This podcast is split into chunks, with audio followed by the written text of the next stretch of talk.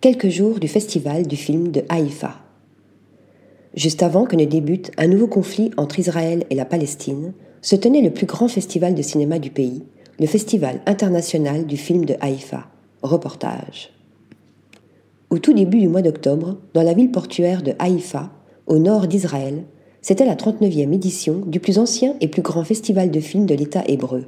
Rendez-vous incontournable pour les professionnels du secteur, on y croise des producteurs français ou italiens prêts à faire affaire dans ce petit pays comme des distributeurs israéliens avides de films étrangers.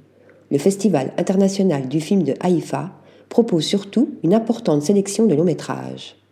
On a pu voir bien sûr la crème du cinéma d'auteur international, de la Palme d'Or Anatomie d'une chute de Justine Triet au terrible The New Boy de Warwick Thornton avec Kate Blanchett en non-renégate, en passant par Jeanne Dubarry que la réalisatrice Maïwen a présenté dans plusieurs villes d'Israël à l'occasion du festival. D'autres films avaient une résonance particulière dans ce pays forgé par le judaïsme, à l'instar du procès Goldman de Cédric Kahn, traitant avec une rare finesse de l'antisémitisme sous-jacent de la société française des années 1970. Mais il y avait surtout The Zone of Interest de Jonathan Glazer, glaçant portrait du directeur du camp de concentration d'Auschwitz, vivant bourgeoisement et tranquillement avec son épouse et leurs enfants dans une villa juste derrière le mur du camp. Un bonheur domestique alors qu'on entend en permanence les cris et les râles de l'horreur qui s'opèrent juste de l'autre côté de ce mur.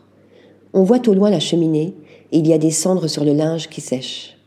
Grand prix au dernier festival de Cannes, The Zone of Interest est l'un des plus grands films sur l'Holocauste, aux côtés de Shoah de Claude Lanzmann ou de Nuit et brouillard d'Alain Resnais. Projeté en Israël, pays né de ses horreurs et construit par les enfants des déportés, ce film devient encore plus terrible, violent et nécessaire. Mais un autre film, moins vu ailleurs, retient l'attention.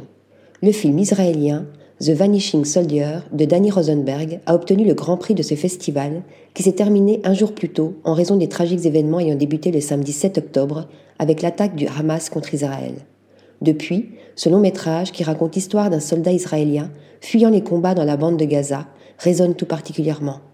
Sous couvert de films d'action, The Vanishing Soldier est d'un terrible pessimisme sur la situation israélienne.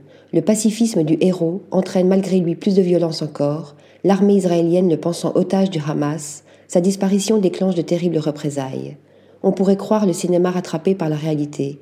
Même au paisible festival de Haïfa, on n'oublie pas que les films sont le reflet du quotidien. Article rédigé par Pierre Charpillose.